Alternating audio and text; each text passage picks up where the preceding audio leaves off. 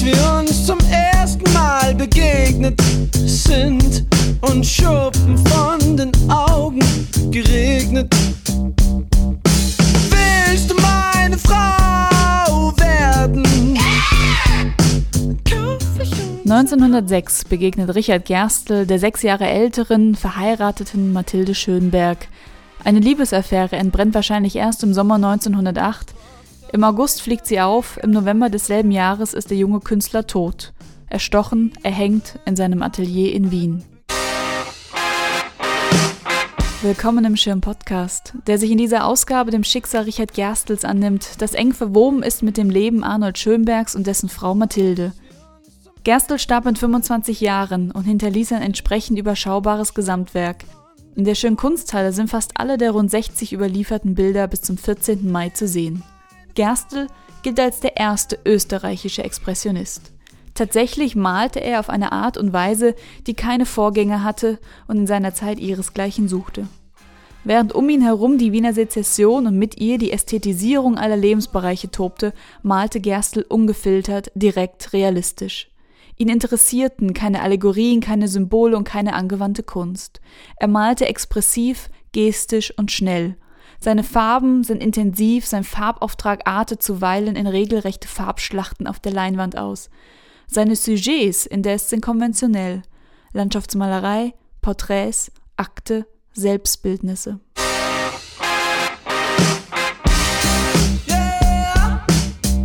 Immer wieder hat Gerstl sich selbst gemalt. Er, der nie zufrieden mit seinem Äußeren war. Mit Hilfe der Selbstbildnisse analysierte er sich, versicherte sich seiner selbst, malte gegen die Ablehnung an, die er erfuhr. Das Militär lehnte ihn wegen seines schmächtigen Körpers ab, der Vater würdigte seine Kunst nicht, Zerwürfnis mit dem Professor an der Kunstakademie, keine Kontakte zur Wiener Kunstszene, keine Seelenverwandten. Von Ausstellungen wurde er zweimal ausgeschlossen, man befürchtete einen Skandal denn Gerstels Bilder waren für die damalige Zeit an der Grenze des Akzeptablen. Sein frühestes Selbstbildnis als Halbakt malte er 1902. Sein letztes Selbstbildnis als Akt dann 1908, wenige Wochen vor seinem Selbstmord.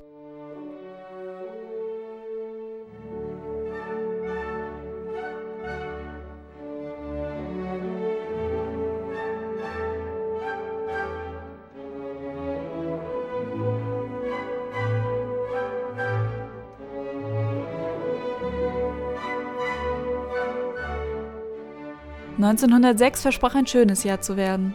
Richard Gerstl lernte den Komponisten Arnold Schönberg und dessen Frau Mathilde kennen. Gerstl wurde mit zwei lebensgroßen Porträts der beiden beauftragt und gab dem Paar zudem Malunterricht. Arnold Schönberg war stets knapp bei Kasse und hoffte, seinen Unterhalt mit Malen aufzubessern. Die Stimmung ist ungetrübt. Schönberg dürfte in dem 22-jährigen Künstler einen Gleichgesinnten gesehen haben und führte ihn in seinen Freundeskreis ein.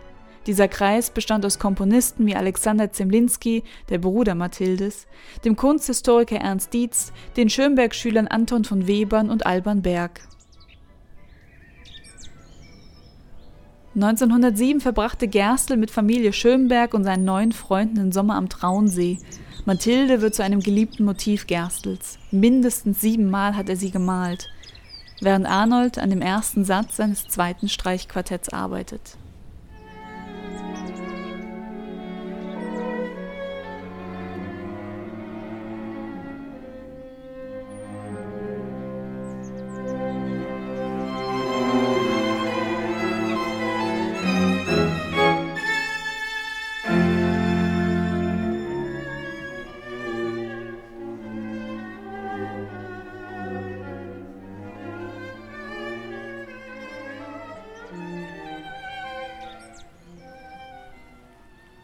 Anhaltspunkte für eine Liebesaffäre gibt es 1907 noch nicht.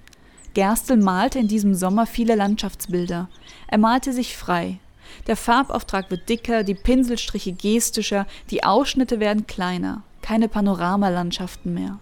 Zwischendrin malte er Mathilde oder sich selbst, lachend, höhnisch lachend. 1908 verbringen die Freunde wieder den Sommer am Traunsee. Schönberg nimmt erst jetzt wieder die Arbeit an seinem zweiten Streichquartett auf. Auch Anton von Webern kommt wieder. Im Gepäck einen Band des jüngst erschienenen Gedichtbandes Der siebente Ring von Stefan George. darin auch die Gedichte Litanei und Entrückung. Diese sollten in Form einer Vertonung für Sopranstimme den dritten und vierten Satz des Streichquartetts bilden.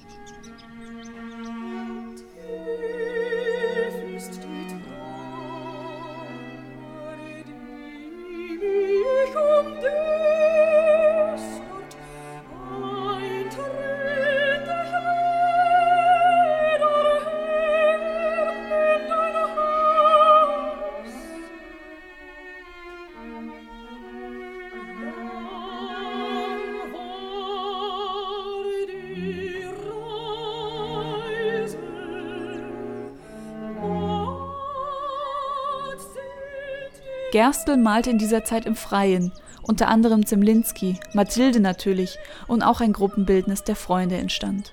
Das Gruppenbildnis ist der Höhepunkt seines expressionistischen Övres.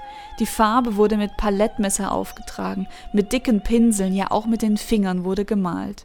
Die Farbe fliegt und klatscht nur so über die Leinwand, wütend, befreiend, ungezügelt. Farbschlachten und Schluchten, die Gesichter kaum erkennbar, Schönbergs Augen und Mund nur schwarze Punkte. Und doch ein helles, sommerliches Bild. Die Ockertöne und das frische Grün sind typisch für die Bilder dieses Sommers. Gerstl löste die Formen auf, wie andere Künstler es weit nach ihm machen sollten. Inspiriert von Gerstl kehrte Schönberg zum Komponieren zurück. Der zweite Satz war schnell fertig. Die komplette Komposition, sein zweites Streichquartett also, war in den letzten Julitagen beendet.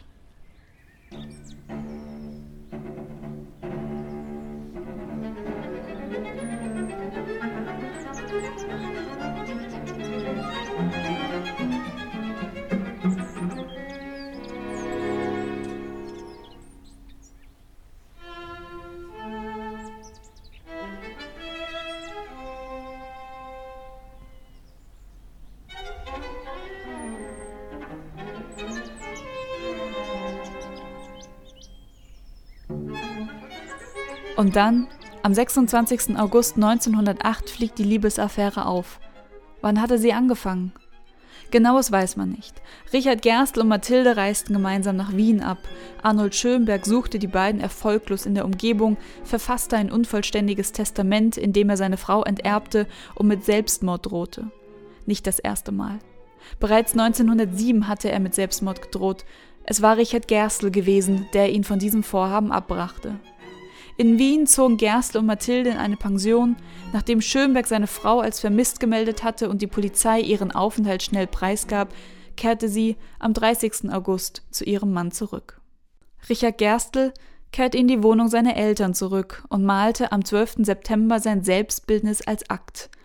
Darauf sehen wir den nackten Körper des Künstlers blass wie ein Geist der Pinselstrich wild und schnell, der Hintergrund ist in kreisenden Bewegungen gemalt und lässt das gesamte Bild noch unruhiger wirken. Viel Zeit wird er nicht gehabt haben, sich im elterlichen Wohnzimmer nackt zu malen. Auch mit diesem Bildnis stellt er sich wieder eine Ablehnung entgegen, der Ablehnung durch Schönberg und noch viel schlimmer durch Mathilde Schönberg. Gerstl stellt sich in diesem Bild wieder selbstbewusst dar. Seine unwirklich langen Beine sind am unteren Bildrand abgeschnitten, sein Geschlecht rückt dadurch in den Mittelpunkt. Auch deswegen, weil es wesentlich dunkler ist als der restliche Körper. Er spielt bewusst mit seiner Sexualität, ja protzt geradezu mit seiner Potenz. Er, Richard Gerstl, schlief mit einer sechs Jahre älteren Frau, der Ehefrau Arnold Schönbergs, seinem Freund und seiner Vaterfigur. Nimm sie, wenn du glaubst, dass du's kannst. Besser so An Selbstmord dürfte er zu diesem Zeitpunkt aber nicht gedacht haben. Denn am 18. Oktober zieht er mit seinen Malutensilien in ein neues Atelier, das in der gleichen Straße wie Schönbergs Wohnhaus liegt und dessen Aussicht in Sigmund Freuds Sprechzimmer geht. Mathilde besucht ihn im Atelier. Die Affäre flammt kurzzeitig wieder auf. Gerstl malt sie nackt, abstrakt flächig. Nicht mehr der dicke Farbauftrag vom Trauensee. Ihr Gesicht ist kaum zu erkennen, vielleicht um sie zu schützen. Doch Mathilde wurde überredet, der Kinder wegen, zu Arnold zurückzukehren.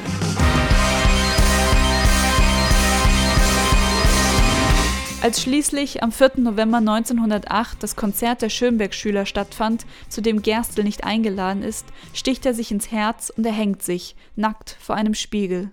Das Dienstmädchen seiner Mutter entdeckt ihn gegen 17 Uhr in seinem Atelier. Die katholische Mutter verhilft zu einem schnellen christlichen Begräbnis. Der Selbstmord wird aus Angst vor einem Skandal geheim gehalten, wie auch die Affäre. Schönberg und sein Kreis halten still. Erst 1967 wird diese publik, 59 Jahre nach dem Tod Gerstels, aber auch weit nach dem Tod Mathildes und Arnold Schönbergs. Sie starb 1923 mit 46 Jahren an Krebs, Schönberg dann 1951. Ich weiß,